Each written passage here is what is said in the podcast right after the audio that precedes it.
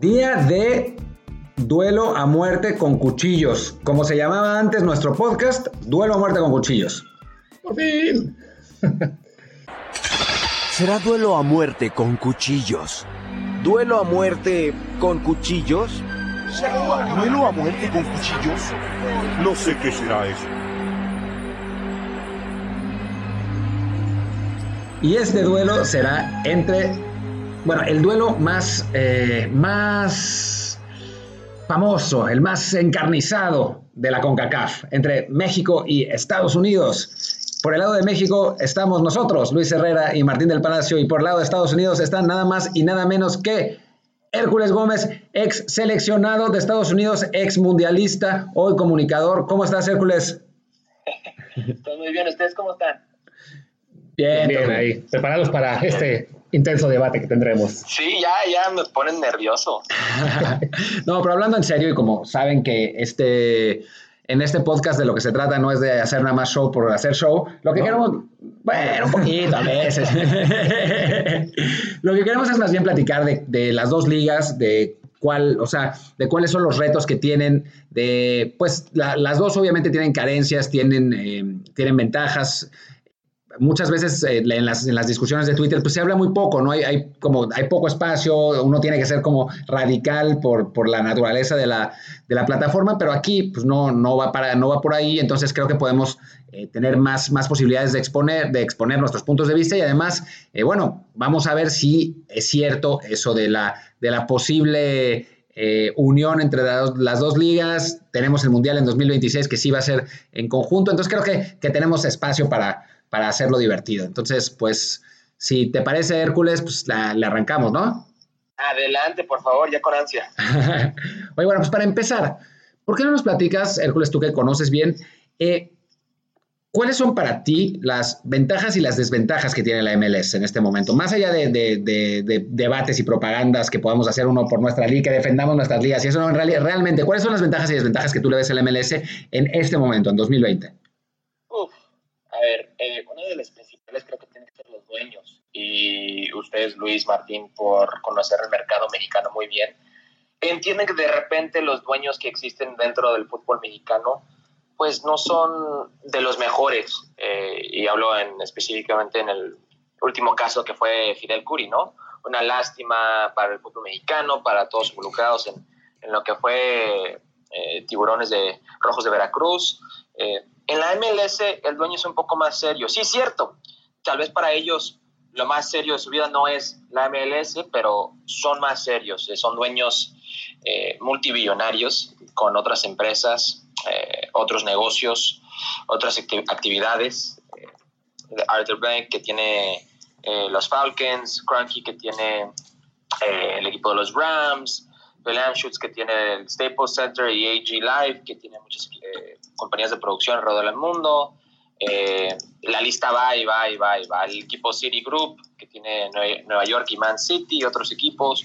Como que el dueño es un poco más serio, entonces no hay problemas de estabilidad económicas. Nunca va a haber un pago que llega tarde al jugador o cualquier tipo de persona dentro de esa empresa. Como que tiene una visión esos dueños el comisionado Garber y la liga a lo grande, tal vez un poco ambicioso, porque llegaron hace, creo que fue 10 años, 5 años todavía diciendo que quieren ser entre las mejores ligas del mundo, y aquí estaba yo como volviéndome locos, no sean tontos, no pueden decir que quieren ser la mejor liga del mundo si no pueden ser la mejor liga de CONCACAF.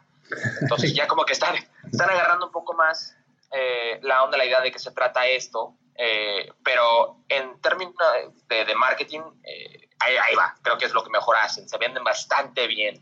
Eh, se ha mencionado que la, el Major League Soccer se ve más de, se transmite en más de 170 mil, ah, perdón, 170 este, países alrededor del mundo. hay mucho debate de cuánto de eso se consume, que es válido, puede ser, pero tienen contratos con Sky Sports, donde se tiene que mínimo dos veces a, a la semana transmitir un partido de MLS todos los juegos de liguilla, todo lo que viene siendo Decision Day, que es el último día de, de, la, de la temporada, donde todos juegan a la misma hora y hay más como eh, emoción por quién puede llegar, quién no puede llegar, lo que es el playoff, eh, MLS Cup, el juego de estrellas, como que ellos entienden que es importante tener ese roce internacional. Eh, cada día entienden más el beneficio, lo benéfico que es tener a Liga MX como aliado dentro de Estados Unidos, porque es la liga que más se consume en Estados Unidos. No es la Premier League, no es la Liga, no es la Bundesliga, ni sería mucho menos MLS, es la, es la Liga Mexicana, Liga MX. Entonces, entienden bastante bien el mercado. Eh, están, están entrando, están, son más partícipes en lo que es el, el mercado global en venta de jugadores. Eh, en los últimos años, Weston McKinney de Dallas a Schalke, eh, Chris Richards de Dallas a Bayern Múnich, Tyler Adams de Nueva York a Red Bull Leipzig, Alfonso Davis de Vancouver a Bayern, Bayern Múnich, que ahora es uno de los mejores laterales en el mundo, eh, Zach Steffen, el portero de, Columbus a Fortuna Düsseldorf, eh, Miguel Almirón se fue de Atlanta a, Newcastle, Alex Méndez, Ulises Llanes, que están en la Bundesliga, eh, otros en, Holanda, jugadores que estaban en academias de lo que es Major League Soccer, como que entienden que quieren ser más partícipes en este tipo de negocio y creo que le da un beneficio eh, o otro tipo de, ¿cómo te puedo decir? Eh, tal vez roce internacional en atención, como que de repente los de afuera están viendo que la liga puede exportar, que creo que es algo positivo. Los negativos, las cosas negativas que yo veo es que aún operan como un una liga chica. Y hablo de los salarios, hablo de en la forma que hacen el contrato colectivo, en la forma que un jugador firma con la liga y rechaza sus derechos de FIFA, que son los derechos básicos de cualquier jugador bajo lo que es FIFA.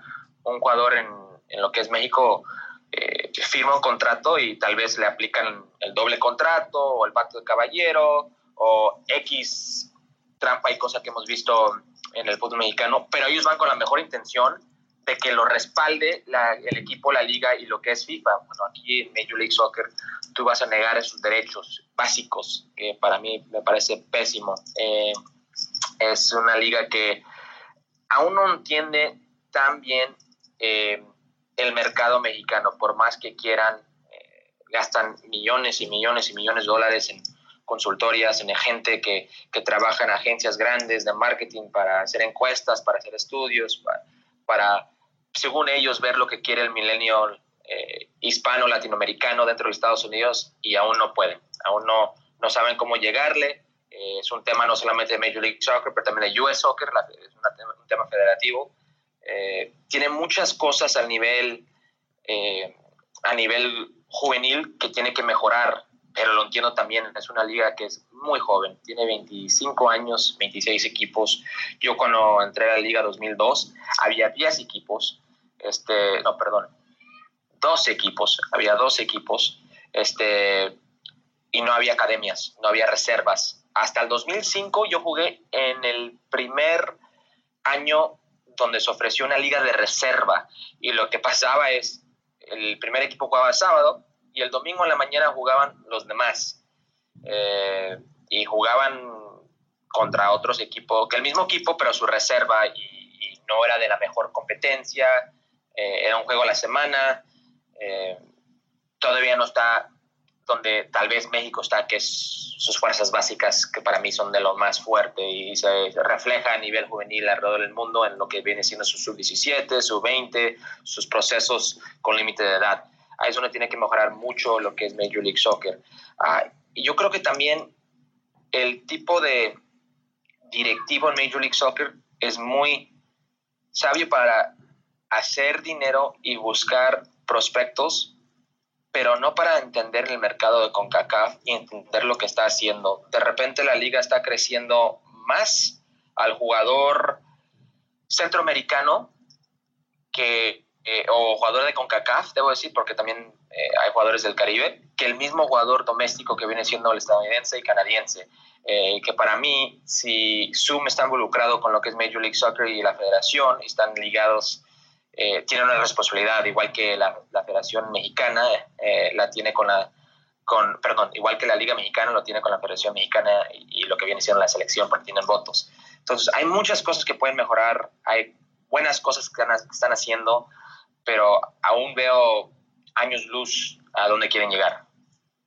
En general en México, no se sabe mucho del MLS. Está, o sea, hay, un montón de, ideas preconcebidas sobre lo que, pues, lo que es la liga. O sea, en parte hay como una especie de, contradicción en los aficionados mexicanos entre que quieren que la liga mexicana sea mejor y que ganen Coca Champions, pero piensan que eh, la liga, que la MLS, porque pues porque se, reflejan más bien en la, en, la NFL y en, la, en, las grandes ligas. Creen que la MLS se maneja todo eh, de una manera como muy correcta y perfecta y, que funcionan las cosas como, como deberían funcionar. También reflejados en que en México las cosas claramente no funcionan como deberían funcionar, ¿no? Que, son, que es, bastante caótico. ¿Tú qué piensas, o sea, conociendo, digamos, las debilidades de la MLS e, y, lo que nos contaste, qué es en lo que tendría que trabajar eh, la MLS urgentemente como para realmente acercarse a, eh, pues a competir, digamos, a ganar la Conca Champions, por poder decirlo así, más allá del calendario, que bueno, pues eso ya sabemos cómo, cómo está la cosa y por qué lo tienen y por qué no lo van a cambiar.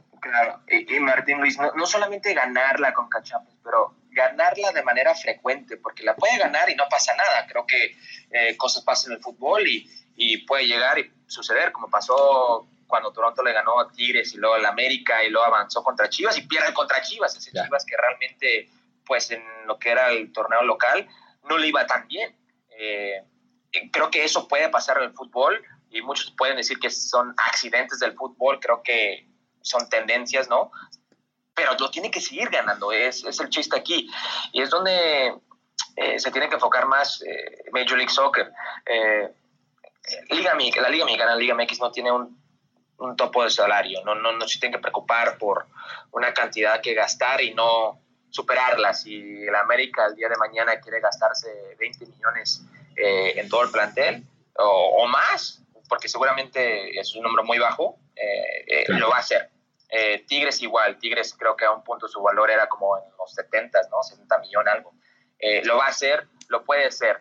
El equipo de Major League Soccer no, sí es cierto, tiene jugadores de franquicia donde ellos pueden gastar, pero la gente no entiende ese jugador de franquicia, su salario, un cierto monto de ese salario va al tope de salario. O sea, si Jovinko ganaba 7 millones en lo que era eh, Major League Soccer, bueno, de esos 7 millones, casi medio millón iba del tope de salario. Y el otro medio millón para Josie Otter, otro medio millón para lo que era Michael Bradley. Entonces te faltaba, pues, 2 millones para terminar el resto de tu, de, tu equipo, de tu roster, que es una locura. Eh, tienen que gastar más. Creo que que entender que no todo en la vida es dinero, pero en el fútbol sí lo es. Eh, y eso importa importa mucho. Va mejorando en el tipo de figura que trae a Major League Soccer, que puede atraer. Antes era esta figura en su retiro, ¿no? Frank Lampard, el Steve, Steven Gerrard, el Andrea Pirlo, en mis tiempos era de Nielsen, este jugador, Jordi Yokayev, jugador ya en sus últimos años buscando, pues hay que decirlo, vacaciones, estar tranquilos en lo que es la belleza de Estados Unidos para ellos, sin que los molesten. Pues ya buscando jugador más joven, jugador que quiere usarlo como una plataforma a, a, saltar a otros aires, otro fútbol más importante. Tienen que seguir por ese rumbo. Ah, y lo más importante porque no importa todo esto que te he mencionado, si no cambia el calendario, no, no, no tiene chiste para un, un atleta de alto rendimiento eh, medirse contra otro atleta de alto rendimiento, además que les pagan mejor, eh, entonces por según mejor calidad son los jugadores, eh, le da esa ventaja de dos meses de competencia. Para mí es una locura y si no cambia Major League Soccer eso, eh, va a seguir muriendo y sufriendo de la manera que, eh, que, sigue pasando durante el transcurso de estos, no sé, 15, 20 años eh, de su existencia con lo que es la Liga Mexicana. Entiendo por qué no lo hacen en este momento, porque para ellos es muy importante no medirse, no competir, no dar batalla contra la NFL, la NBA, Major League Baseball, pero en algún punto lo van a tener que hacer si quieren ser factor eh, en, en CONCACAF y en el mundo. Em, bueno, otra, otra cosa que es, que es importante, eh, y ahí tiene que ver con el calendario, esto que, esto que platicabas, y también em, con el tope salarial, tiene que ver con la popularidad real de la liga en Estados Unidos, ¿no? Y de las posibilidades de crecimiento. Sabemos que el tope, el tope salarial lo implementaron por el miedo de que pasara lo que pasó con la, con la NASL, que era o sea, contrataban unas estrellas como Pelé y Beckenbauer por millones y millones y pues eh, llevaron a la quiebra el equipo en el momento que, la gente dejó de ir, ¿no? Entonces han ido, digamos, con baby steps desde que empezaron hasta ahora. Eh, pero bueno, primero, ¿es justificado eso? Y segundo, ¿cuál es la proyección real de la liga en cuanto, en cuanto a popularidad? ¿Cuánta gente en Estados Unidos realmente ve la MLS? televisora es, eh, es cuestión de, realmente preocuparse, porque creo que en este momento ahí es donde se está metiendo en problemas eh, por esta epidemia, por esta pausa, eh, Major League Soccer. No tiene el contrato de televisora como lo tiene la NBA, que es creo que 2.6 billones de dólares, o lo tiene la NFL, que es 6 billones. ellos tienen 96 millones de dólares por año por contrato de lo que viene siendo Major League Soccer. Entonces dependen mucho de lo que es la puerta, de lo que es el día de juego, la venta del boleto, la venta del estacionamiento, la venta de mercancía en el día de juego, el patrocinio que pueden ellos promover, el marketing dentro del estadio. Entonces si tú ves eh, la cancha y dice, por decir, Pemex o dice Target o cualquier cosa así, ese tipo de venta dependen mucho de eso no de la televisora, eh, porque la gente en este país, pues realmente si hablamos de fútbol, soccer, pues no consume mucho. La liga mexicana es el que más consume, pero igual, eh, un juego puede tener máximo uno y medio punto millones de, televidentes. Y si tú ves lo que es NFL y otros deportes, eh, bueno, sí es mucho más. Entonces, en términos de esa rebanada de pastel, no es mucho para ellos pero tampoco creo que se preocupan tanto en ese sentido porque las, los estadios eh, se llenan. Eh, vemos lo que es Atlanta. encontrar una fórmula con ciertas plazas, eh, con ciertos, ciertas culturas futbolísticas dentro de lo que es este país y Canadá, que para ellos trabaja y lo pueden vender al extranjero, vender como promover como mejor espectáculo, ¿no? Entonces Atlanta pues, creo que el promedio de ellos en 2019 era más de 50 mil aficionados por juego, el, Seattle era 40, Cincinnati primer año casi 30, Portland eh, vende todos los boletos que tiene que son como 25 mil, Toronto igual, el Galaxy, y me tocó hacer muchos partidos con ellos y no siempre lleno, era como 23. LAFC también, ¿no? LAFC siempre lleno, el estadio de ellos es como 23 también. Eh, creo que los, los que sí sufren son los Chicago Fire, eh, Colorado Rapids, el equipo de FC Dallas, el equipo de Columbus Crew. Y lo que hay ahí de tendencia es que estos equipos, y creo que todos tienen más de, de 13, 14 mil, lo que los hace sufrir es, esta forma la que de repente no tienen, que tienen los demás, es que no están en estadios excéntricos dentro de la ciudad. Chicago estaba en Bridgeview, que está retirado de la ciudad de Chicago. Colorado está en la ciudad de Commerce, que está no dentro de lo que es Denver. FC Dallas está en Frisco, que no es Dallas propio. Columbus igual, entonces como que están entendiendo el mercado y el aficionado y por eso no se preocupan tanto por lo que es eh, eh, la televisora y las ventas de... Y además ellos entienden y que la televisora va y viene con lo que es la selección de Estados Unidos en el lado de los hombres, porque eh, venden el combo, venden Major League Soccer y la selección de Estados Unidos como un combo, un paquete a lo que viene siendo ESPN, lo que viene siendo Fox, TUDN, que es Televisa aquí en Estados Unidos. Se los venden así en un paquete. Entonces, eh, este ciclo fue algo malo para la selección de Estados Unidos, pero mientras que la selección de Estados Unidos esté bien, eh, sube el valor de lo que es Major League Soccer. En ese sentido, este, lo, lo que has con nosotros ahora mismo, hablas mucho del tema este de la, de la venta de la liga, del marketing de la liga que yo creo que es a la vez el mayor problema que encuentro eh, con ver a la MLS como, como, un modelo, que es el hecho de que la MLS, a fin de cuentas, eh, sigue el modelo deportivo del resto de ligas estadounidenses, que es primero el negocio, primero cómo lo vendo, primero cómo genero más ingresos, que eso funciona muy bien en la NFL o en la NBA o en la MLB, porque a fin de cuentas no tienen competencia a nivel mundial, pero la MLS pues es una liga chiquita que no se, que lamentablemente al priorizar el negocio el crecimiento deportivo yo lo veo muy, muy lento. No, se puede negar que ha crecido respecto a lo que era hace 25 años, pero a fin de cuentas tampoco vemos un avance y se vio en este ciclo, por, ejemplo, para la selección estadounidense que no, que no fue al Mundial, y me preocupa que ahora México quiere imitar ese modelo de, ese modelo de liga eh, por priorizar lo económico, pero que a fin de cuentas va a acabar arrastrando a ambas en lo deportivo.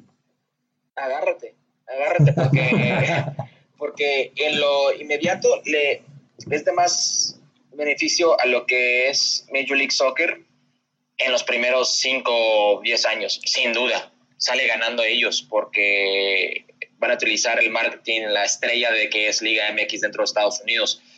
Pero después de eso le sirve muy poco Major League Soccer. Eh, creo que la Liga Mexicana, Alejandro Aragori eh, muchos otros tienen este sueño de, de, unir las ligas, de combinarlas por algo, ¿no? Porque ven pues el poco mercado que es o poco negocio que es un equipo de fútbol dentro de México, dentro de, ese país. En este lado están vendiendo franquicias más de 300 millones de dólares y hay lista de espera. Ahorita hay ya 30 equipos eh, hay 26 que están jugando en este momento, cuatro más que están, que están en espera para llegar eh, el siguiente año, el 2022, 2024, tipo así, que lleguen los otros equipos, pero están buscando agregar más. Creo que en México hoy en día difícilmente vas a encontrar 12, 13 equipos estables.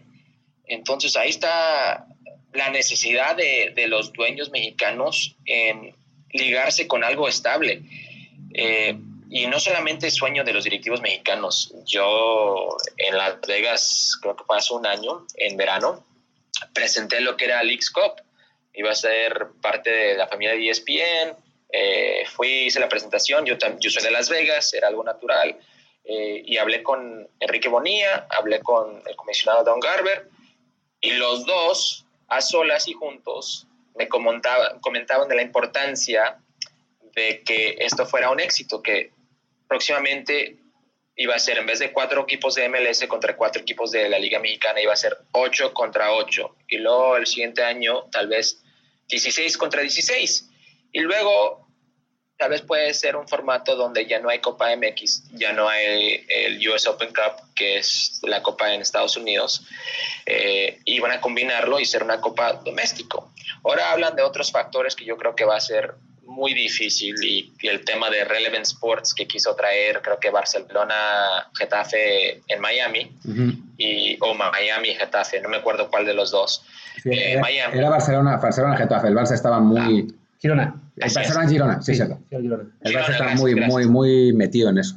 Sí, y la Federación de Estados Unidos eh, no quiso eh, aprobarlo. Entonces, Relevant Sports, que es otra promotora que es exactamente lo que hace Soccer United Marketing, que es Zoom, que está ligada con Major League Soccer y con la Federación de, Estados Unidos, eh, no quisieron. Entonces, es un tema donde van con, van con FIFA y la liga sí lo quiere, FIFA no lo quiere porque no es buen negocio para CONCACAF. Son factores diferentes eh, y todos tienen sus propios intereses. Y por eso no creo que sería algo factible. Eh, también logísticas, ni dónde empezar, que imagínate, imagínate Puebla buscando recursos para ir a jugar a Toronto en un juego entre semana eh, y luego regresar a, a, Seattle el próximo juego. Digo, son cosas que, que no, la lógica no entra en mi, mi cabeza cómo se puede hacer. No, imagínate sino que, que, que le nieguen la visa al nuevo brasileño del Morelia, ¿no? O al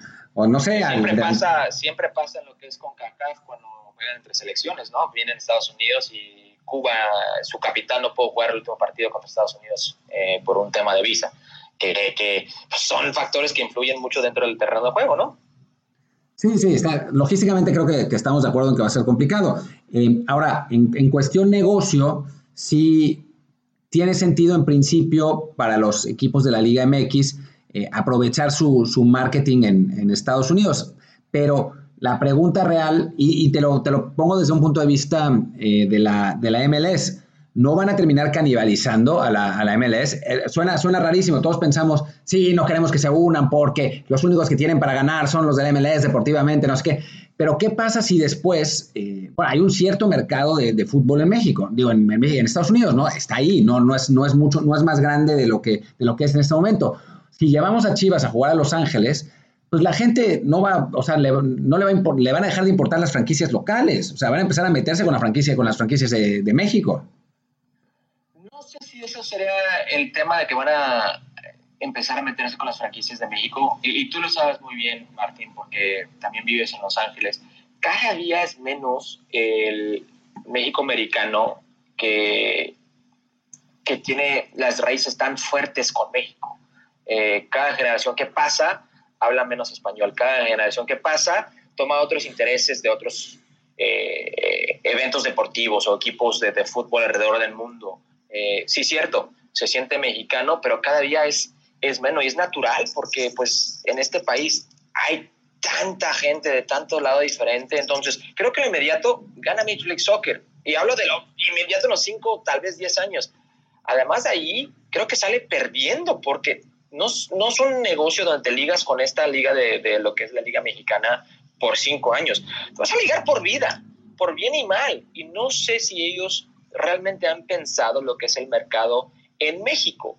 Eh, te lo digo, para mí es más importante, mi opinión, que lo haga la Liga Mexicana que que lo haga Major League Soccer, porque Major League Soccer ya tiene los dueños, ya tiene la estructura, ya tiene, ya tiene todo eh, para seguir creciendo. Y han mostrado, y nadie me puede decir otra cosa, que además de la Premier League, es la liga con más crecimiento en el mundo en los últimos 25 años, porque lo es, y es porque la barra tal vez estaba tan baja, pero así lo es.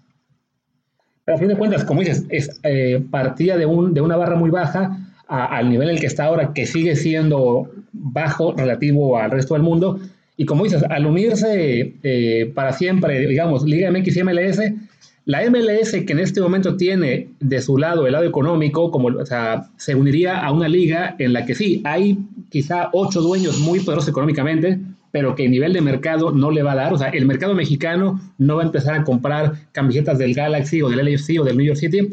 y, entonces en lo económico no ganan mucho y en lo deportivo... En eso.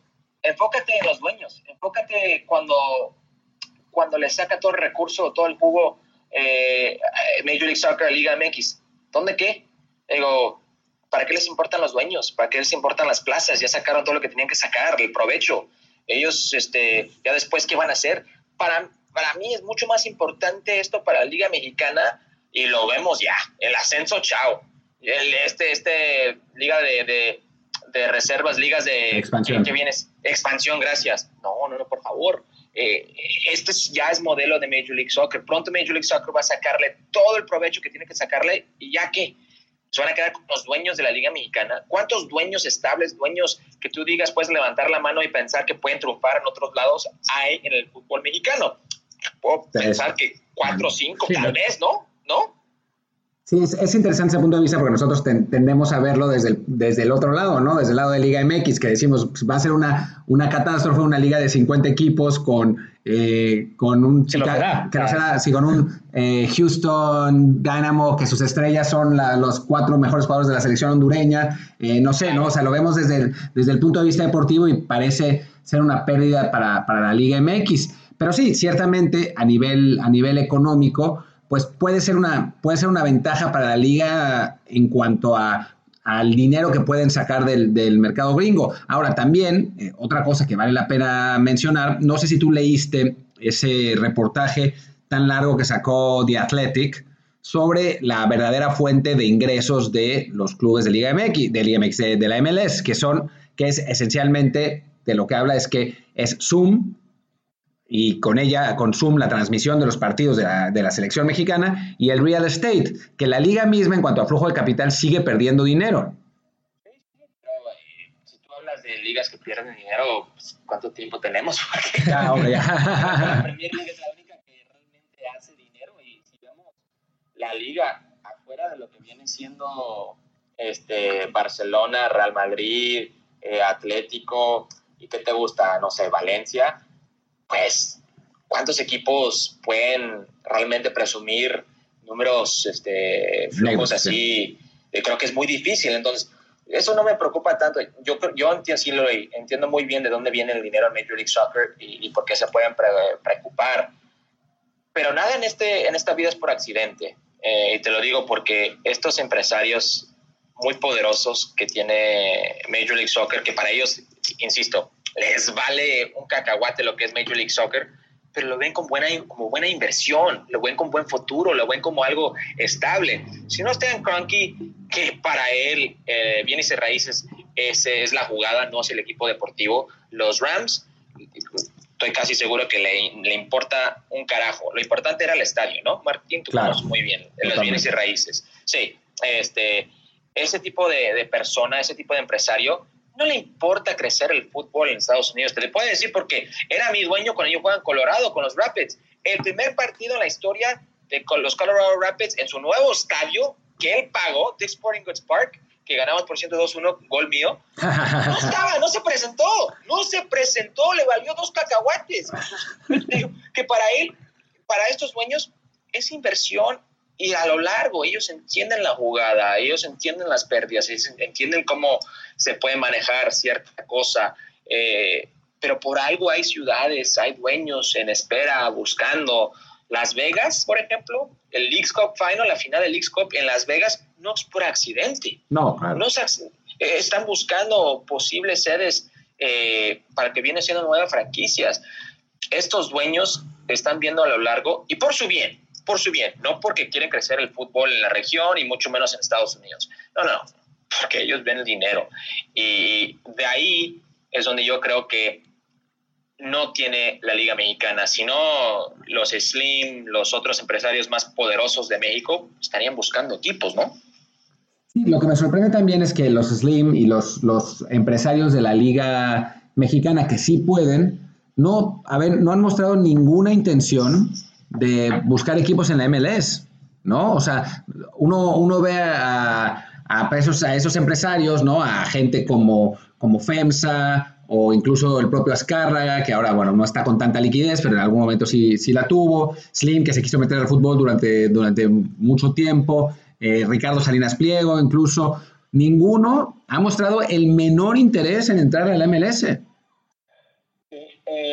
Sé si, si interés no han mostrado porque realmente, quién sabe, ¿no? Lo que sí sé son más selectivos de sus dueños en este lado y mucho más desde lo que pasó con Jorge Vergara, que en paz descanse, con Chivas USA. Entendieron de sus errores, ¿no? No, no más se pueden vender por vender franquicia. Eh, aquí seleccionan muy bien los dueños y te puedo decir porque Las Vegas ya tiene rato buscando franquicia y, y por el momento había dos fuertes candidatos y aún los dos pues no nada serio. Y unos sapos que, que es eh, eh, empresa poderosa en lo que es el estado de Nevada y nada. Eh, este son más selectivos hoy en día. No te puedo comentar de por qué o por qué no tienen empresarios mexicanos equipo en Major League Soccer. Eh, lo que sí sé es no son tontos, han hecho su dinero por algo. Y si buena, buena inversión la van a buscar.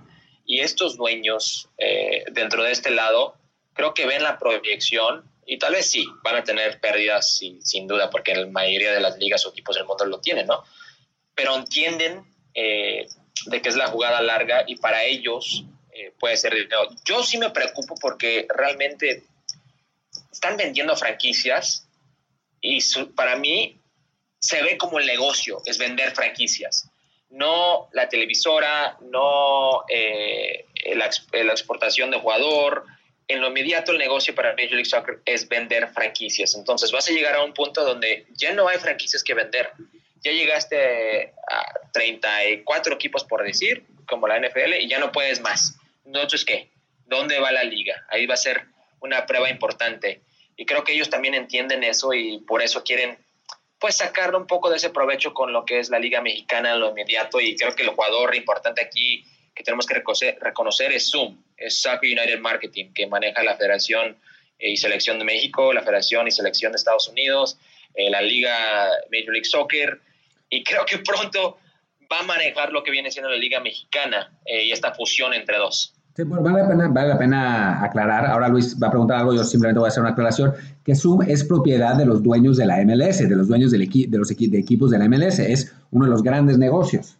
Es, un, es una empresa de marketing que empezó los dueños de Major League Soccer y, y es lo que más ha hecho dinero para lo que es Major League Soccer. Eh, hacen contratos con equipos como Real Madrid, eh, Barcelona, diferentes selecciones, organizan cualquier tipo de juego o evento con ambas selecciones dentro de Estados Unidos. Estados Unidos solamente, porque pues ahí es donde ellos ven el dinero, ¿no? Han visto el mercado.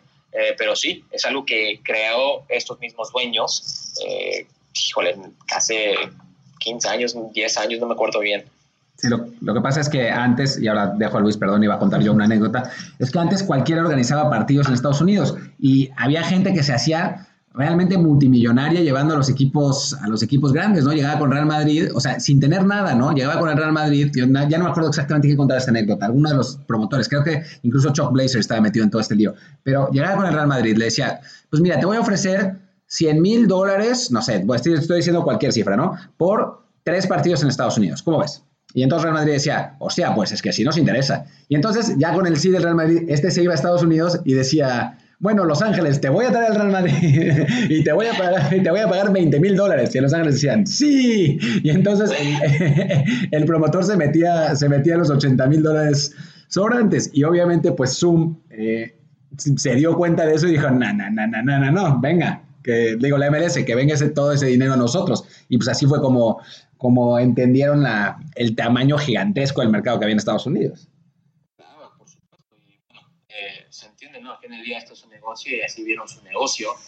Y me da risa, pero Tuca dice que son juegos moleros y tiene toda la razón, pero la gente lo consume. digo, la culpa lo tenemos nosotros. Sí, no, y a fin de cuentas, en, en esto en lo que seguimos dando vueltas, que es el hecho de que claramente la, la, prioridad número uno es el tema negocio, yo creo que coincidimos en, que, en eso, ¿no? En que es todo lo que está haciéndose ahora en términos de acercarse, por un lado la MLS, de seguir expandiéndose en número de franquicias, y la Liga MX de acercarse a la MLS eh, y buscar esa fusión, pues quizá resulte bien en lo económico para los dueños, pero creo que la perspectiva deportiva es realmente aterradora, sobre todo pensando que tenemos un mundial que organizaremos de forma conjunta con Canadá dentro de seis años, y en lugar de estar pensando en cómo hacer más competitivas ambas elecciones para por ahí sorprender en ese mundial, eh, podremos llegar con una estructura deportiva realmente debilitada porque no se ha puesto prioridad a eso, ¿no? Sí, y, siempre va a ser así cuando uno no ve los dólares y no ve realmente, pues lo deportivo siempre va a sufrir al final del día el producto doméstico. Eh, es el caso como la Liga Mexicana, que también va a ser el caso, y es el caso más bien hoy en día con la Liga de, de Major League Soccer. Eh, cuando de repente los dólares son más, buscas otras otras maneras de hacer más y más dinero y si te olvidas en lo deportivo y hablo de los extranjeros, ¿no? Es tema de, Major League Soccer también hoy en día, pero más complicado por, creo que el clima político dentro de Estados Unidos. ¿Qué, es un americano? ¿Qué es, ¿Qué es el sueño americano? Cosas así. En México tal vez no tienen ese tipo de vista, pero ya completamente se ha olvidado del jugador mexicano y como dices, eh, es por el negocio.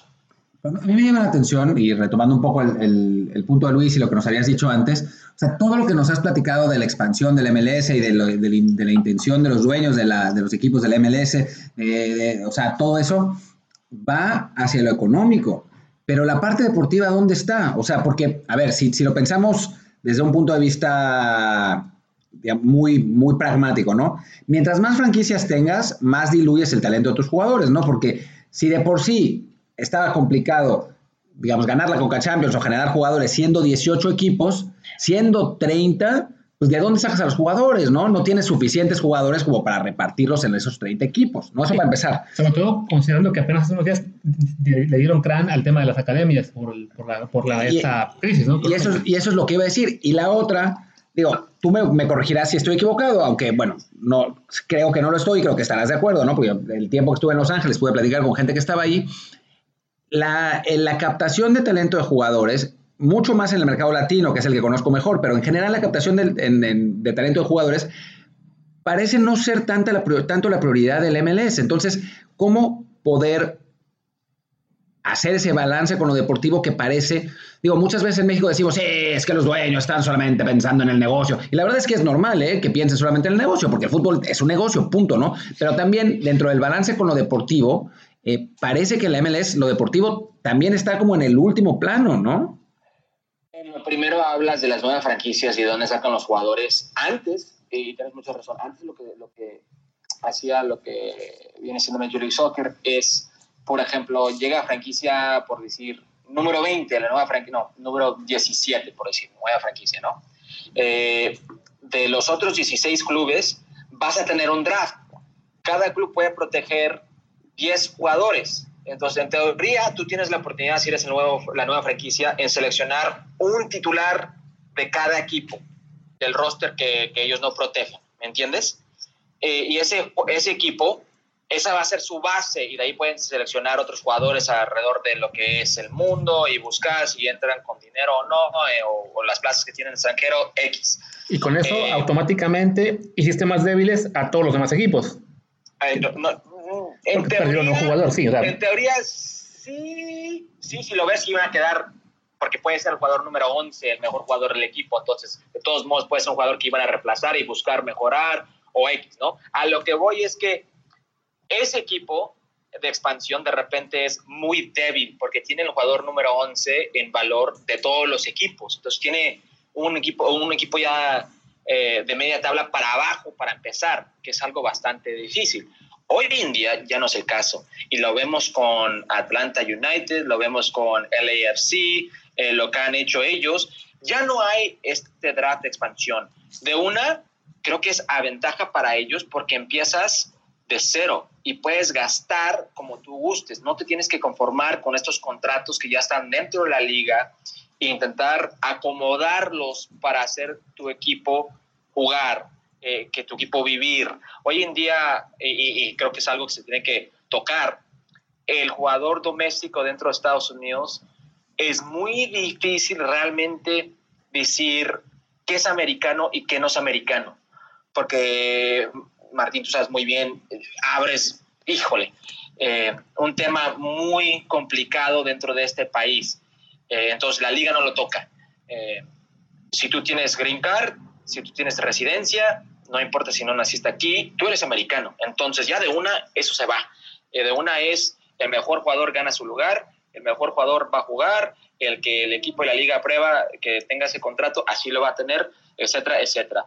Entonces Atlanta, Los Ángeles FC, con esa cartera o chequera blanca, por decir para empezar, tiene la ventaja de buscar alrededor del mundo y dentro de Major League Soccer con diferentes mecanismos como TAM y GAM, eh, hacer eh, trek straight para, por ellos y acomodar e iniciar su equipo. Y para mí, de una ya tienen la ventaja, porque como te he dicho, no tienen que conformarse con estos contratos y buscar cómo acomodarlos y buscar qué hacer con ellos y buscar por dónde sacan un jugador que es americano, eh, un jugador que no cuenta como extranjero. Ya de una ha cambiado toda esa idea y, creo que sale ganando esas franquicias. Claro, pero, o sea, si lo piensas eh, también de cierto modo, hay una, una cantidad limitada de jugadores que quieren ir a Estados Unidos, ¿no? O sea, es, es una cantidad, no, no digo que, que, sea, que sean pocos, pero digamos son 300, por decir un número así random, ¿no? O sea, son 300 jugadores que están dentro del presupuesto de los clubes de Estados Unidos y con, la, con, con, con el deseo de ir a jugar a Estados Unidos, ¿no? Porque hay un montón de jugadores en la Serie A, digamos, que tienen 22 años y que no, en este momento no quieren ir a jugar al, Miami FC, ¿no? O sea, que, que, que, tienen, o como se llame ahora el equipo de Miami, ¿no? Que le cambiaron el nombre, ya no sé, Inter Miami, no sé cómo le pusieron al final. Eh, pero, pero, digamos, hay, un, hay una, un número limitado de, de, jugadores, son 300, ¿no? Y entonces, esos 300, si los repartes en 18 equipos, pues van a ser esos 18 equipos más poderosos, pero si los repartes en 30 equipos, todos esos 30 equipos van a ser equipos más débiles.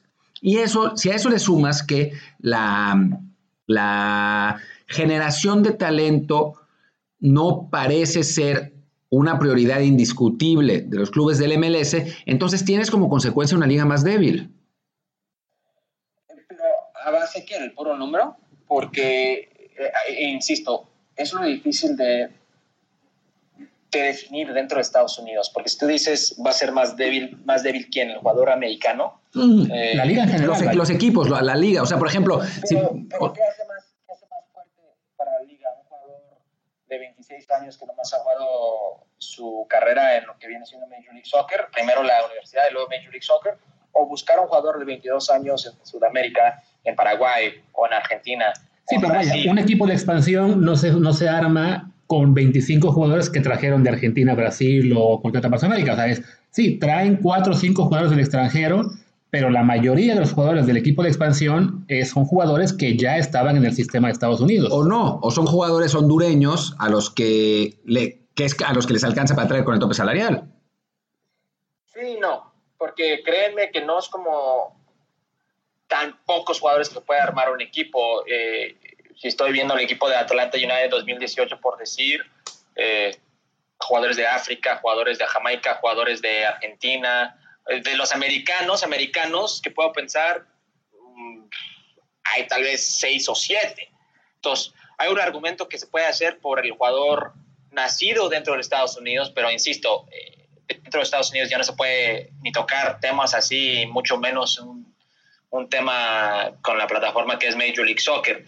Era un equipo muy internacional, muy. Si tú ves ese once inicial del equipo de Atlanta, creo que americanos era nomás el central y el portero. Brad Busan y el central que era Michael Parker. Los, los demás, eh, Miguel Almirón de Lanús, este, ¿quién era? Eh, creo que era el argentino, era Joseph Martínez, era eh, Tito Villalba, era, eran jugadores, Darrington Nagby, que sí, digo, no, Darrington no estaba ahí, pero a lo que voy es, era un equipo muy internacional.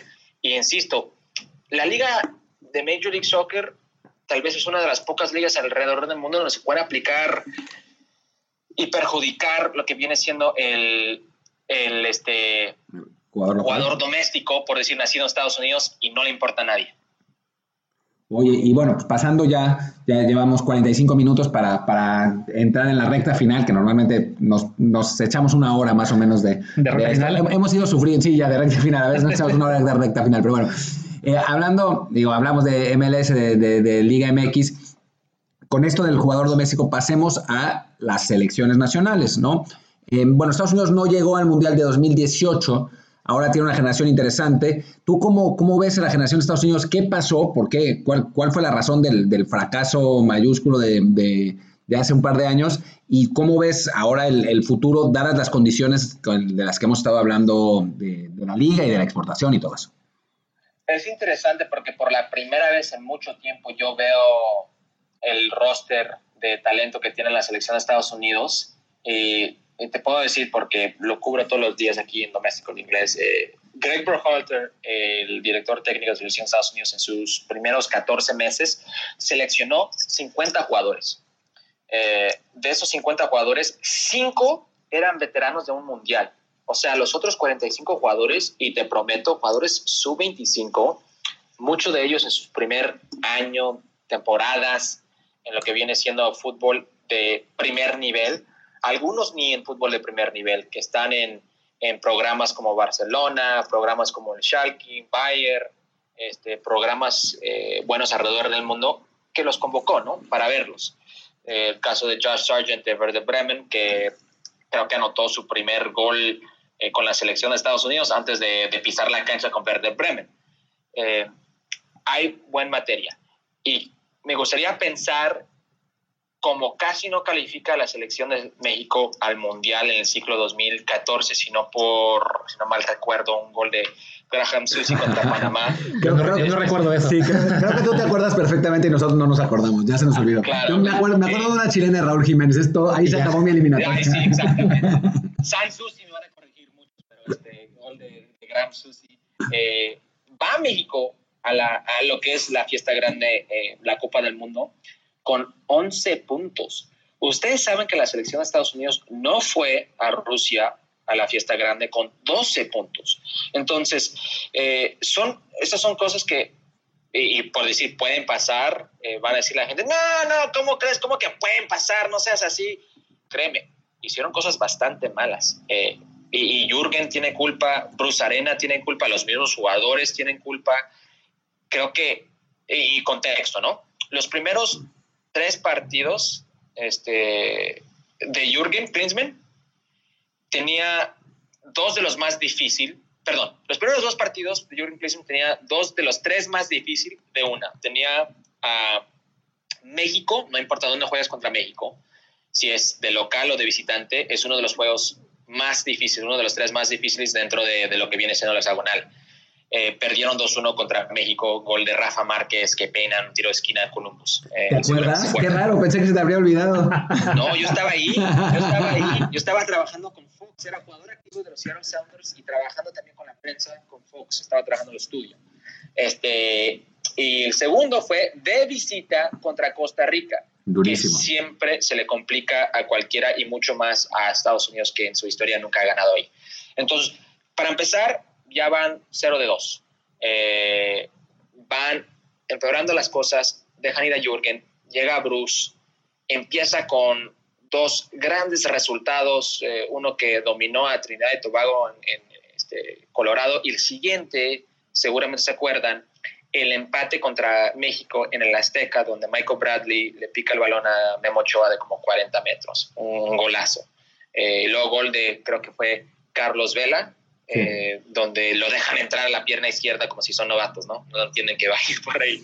Eh, pero como que va bien las cosas y dices, bueno, puede mejorar y realmente pierden un partido de local que fue Costa Rica eh, y, no, y no ganan, empatan juegos de visitante, que en CACAF es lo que tiene que ser uno, es robar puntos de visitante y asegurar de local. Entonces, no aseguran de local ni contra México ni contra Costa Rica. Eh, y empiezan a, a Pierden con Trinidad.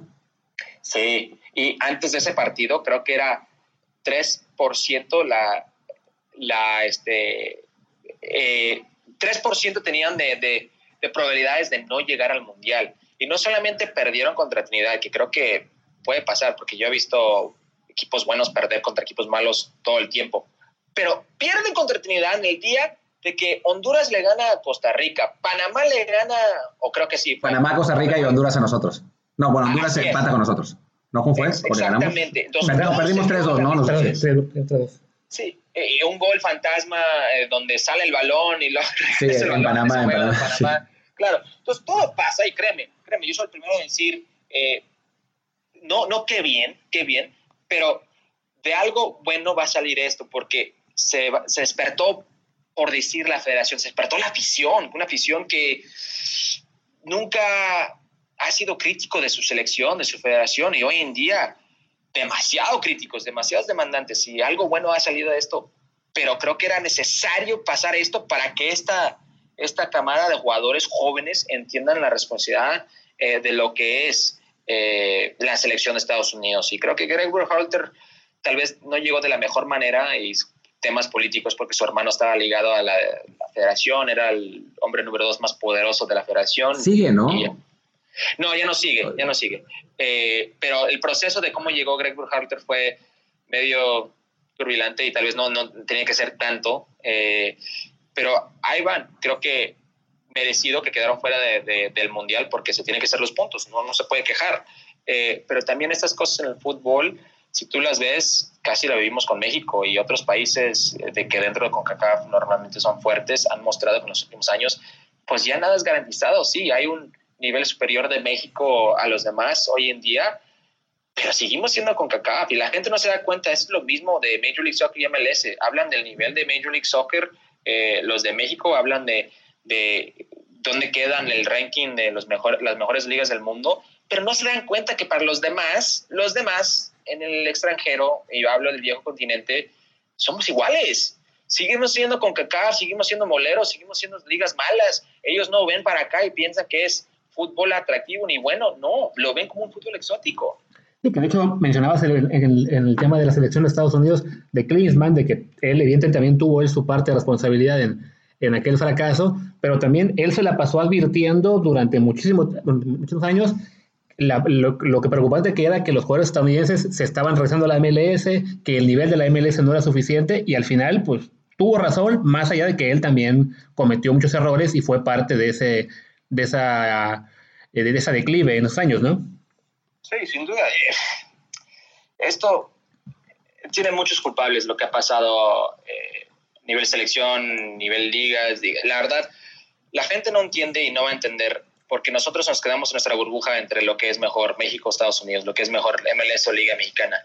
pero si tú ves al, nivel extranjero, a nivel del viejo continente, somos igual de malos. Es una, es una realidad. No, no van a decir, eh, yo creo que la Liga Mexicana es mejor porque no, no la ubican, no la conocen.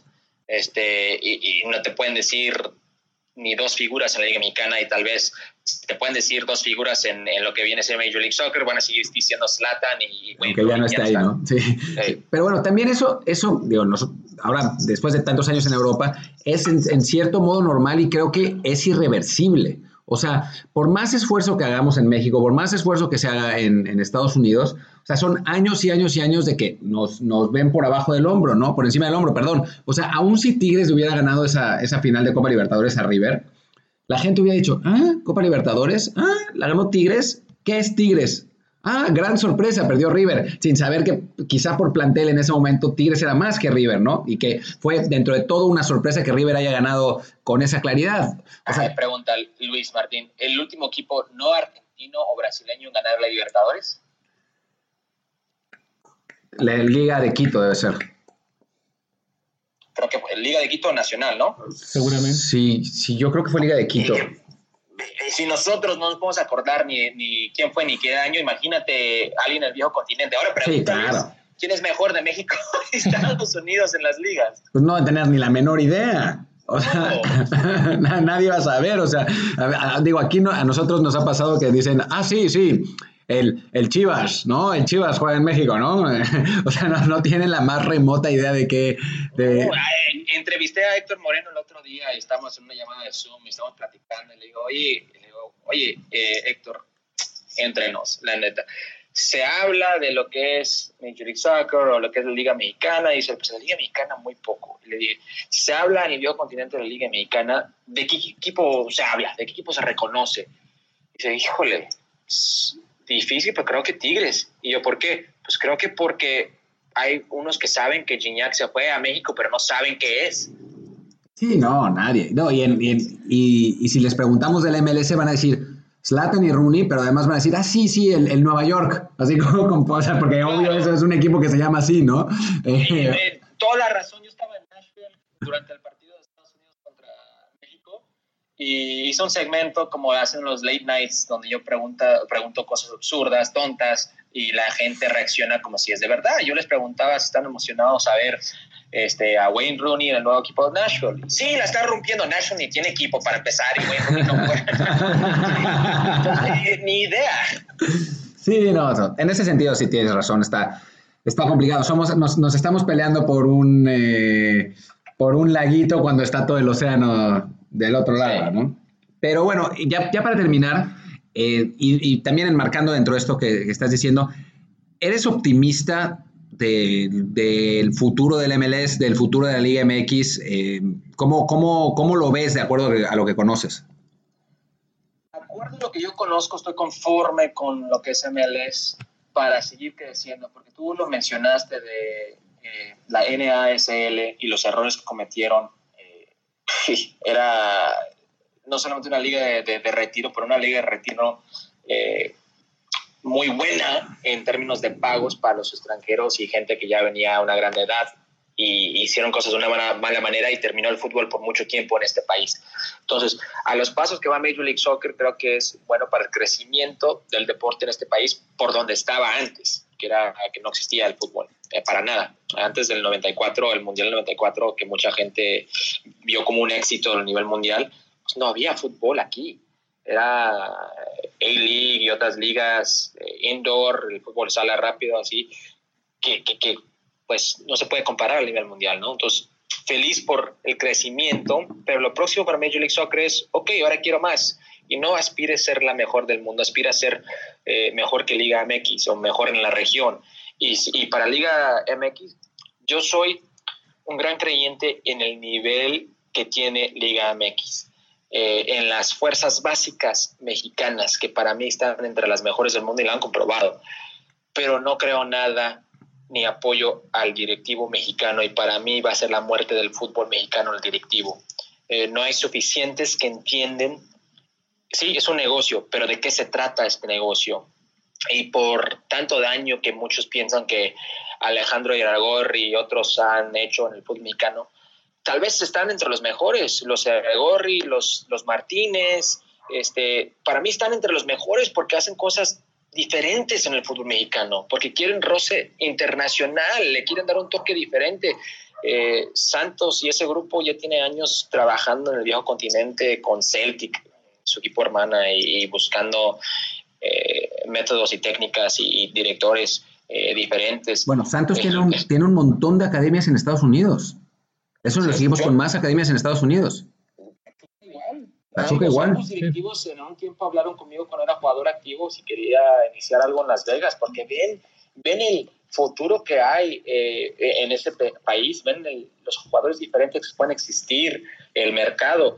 Digo, son dos directivos que han hecho cosas diferentes, pero ahí están los éxitos, eh, ahí están los logros. Eh, Pachuca, Pachuca sigue siendo el, el, mayor logro en el fútbol mexicano al nivel de club nadie le va a quitar esa sudamericana que ganó, o los campeonatos, o los Conca Champions en los 2000. Santos lo que ha hecho desde que tomó control Alejandro también es un, gran club. Creo que son pocos los equipos en el fútbol mexicano que maneran de esa manera. Y a la misma vez, y, sé que pueden traer o tirar mil cosas, la multipropiedad, de la ayuda del gobierno, pero son de los pocos clubes donde yo llego y se paga a tiempo y quieren que el jugador se comprometa con ser no solamente mejor futbolista, pero mejor persona. Tienes que estudiar y tienes que tener servicio social. Aquí vas a ayudar eh, y siempre. Y creo que son cosas que se tiene que destacar en el fútbol mexicano. No todos operan así. Muy bien, no sé si Luis tenga algo más que preguntar. Yo solo creo que una pregunta rápida para ver en, cómo estamos. De cara a 2026, ¿llegará México o Estados Unidos, aunque sea el quinto partido? Eh, Estados Unidos otra vez el quinto partido o, México también llegó en 86, ¿eh? no, pero había 16 equipos, ¿no? Había, había 24 equipos, no 16, 24. No, no, eh, la verdad, yo no entiendo. Yo hablé con Javier Aguirre el otro día y, y le pregunto, ¿cómo se explica eso?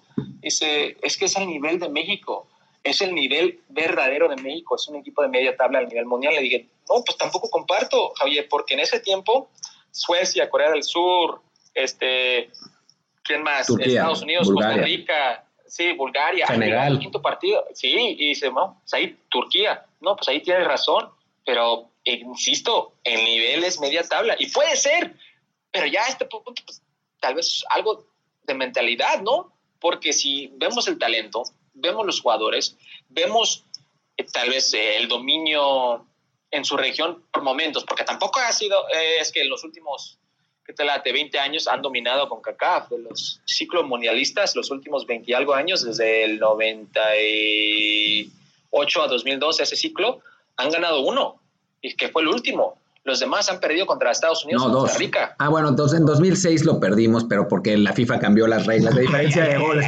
cambiaron las reglas de diferencia de goles, es ridículo. Pero bueno, en fin. Pero bueno, en resumen. Pareces aficionado de Cruz Azul. ¿Llegará uno o no? En el 2020, pero, pero pasó lo de COVID. Sí, bueno, en fin, eh, tú como que lo, que preguntaba Luis, ¿tú crees que alguno llegue al quinto? Porque además, perdón, voy a, voy a meter mi cuchara aquí antes de, preguntar. Creo que, que, lo que dices es cierto, pero también lo que, lo que dice Javier Aguirre tiene sentido, porque es lo que, lo que tú mismo decías de la MLS, que es o sea, cualquiera puede llegar en algún momento, porque el fútbol es así, puede haber un resultado X. México y Estados Unidos se enfrentaron a final de cuentas entre ellos, ¿no? Que es algo que pues nunca pasa realmente, ¿no? Pasó esa vez, pero no, no es que pase normalmente. Y entonces pues uno tenía que llegar y el otro no, ¿no? Pero digamos, lo, lo importante en este caso es la posibilidad de aspirar sostenidamente a llegar al quinto partido, ¿no? De tener, de dar ese salto de calidad para que, pues ponle que una vez no llegues, pero la siguiente vez sí vas a llegar y la siguiente vez vas a llegar a semifinales y después, ¿no? O sea, entendido, Martín, te digo algo. En el año 2026, uno de los dos, dependiendo de dónde están, si no los dos, de Estados Unidos y México va a llegar a un semifinal, al semifinal. Vamos. Y te lo digo porque eh, lo vi en Copa América, ¿no? De que, pues, qué mejor momento para una selección, de sea Estados Unidos o México, en llegar a una semifinal si no la juegas en tu propia casa, si no tienes a tu propia afición. Y puede ser que México no tenga un partido en lo que es la siguiente ronda en cuartos, semis o final dentro del país de México, pero está en su jardín en Estados Unidos. Entonces, siendo que para estas dos, estos dos equipos, esas dos selecciones jóvenes, que para mí Qatar va a ser, va a ser una prueba para ellos, porque ahí todos los jugadores van a tener 23, 22, 23 años, la mayoría de, los que surgen por Estados Unidos. La buena, la fuerte, es en el 2026. Ahí es realmente la prueba grande. Es realmente son, donde si tú tienes una oportunidad en toda tu vida, toda tu carrera de esas elecciones, va a ser esa. Esperemos que sí llegue uno de los dos y no acabe siendo Canadá. Sí.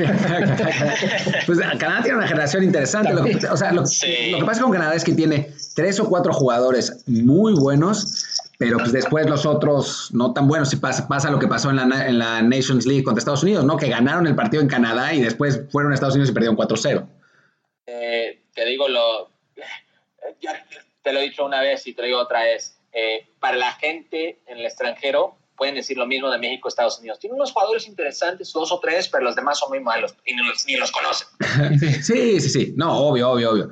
Pero bueno, aquí creo que conocemos un poco más que, lo que, que, lo que conocen en, en, en, el extranjero. Pero no, no, Canadá tiene un, un, una buena dosis de talento y pues esperemos que México y Estados Unidos también. Y digo, nada más Hércules dijo Copa América, yo me acordé del 7-0 y me dan ganas de decirle, por favor, no sigas. De eso hablo de esos accidentes en el fútbol, porque Chile no siete goles mejor que México, nah. pero entran cosas en el fútbol donde mentalmente pasa algo y no puedes salir, entras en este bache y, y créeme, no se excusa, es una realidad, estas cosas pasan.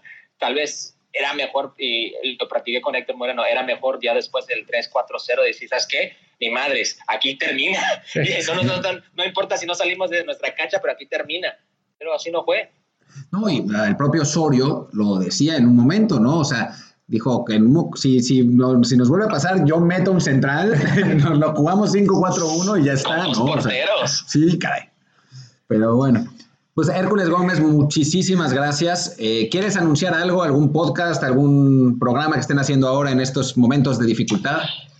Eh, en este momento, eh, Mauricio Pedrosa, que ustedes muy bien conocen, y yo tenemos un programa llamado Ahora o Nunca, eh, y lo pueden encontrar en redes por todos lados, YouTube, nuestro canal de YouTube, hacemos entrevistas muy padres. Ayer hicimos una entrevista con Daniel Jacobs, donde soltó unos madrazos a, a Canelo Álvarez, que eran, que eran muy buenos y destacables, pero siempre todos los días tenemos un, un, invitado. El programa, la verdad, es muy divertido. Se trata de deportes, todos los deportes, de cultura popular, de cine, de artes. Es, es eh, recomendable y ojalá lo pueden, lo pueden ver ahora nunca en ESPN YouTube. Buenísimo. Pues muchísimas gracias, Hércules, y muchísimas gracias a todos por, por acompañarnos en esta, eh, en esta edición de Duelo a muerte con cuchillos slash desde el bar. Yo soy Martín del Palacio, mi Twitter es arroba martindelp. Yo soy Luis Herrera, el mío es Luis RHA. Bueno, pues nos vemos el próximo lunes con, pues ahora sí, a diferencia de otras veces, no tenemos la menor idea de lo que vamos a hacer el próximo lunes, pero seguro algo se nos ocurrirá. Muchas gracias y estén. Chao.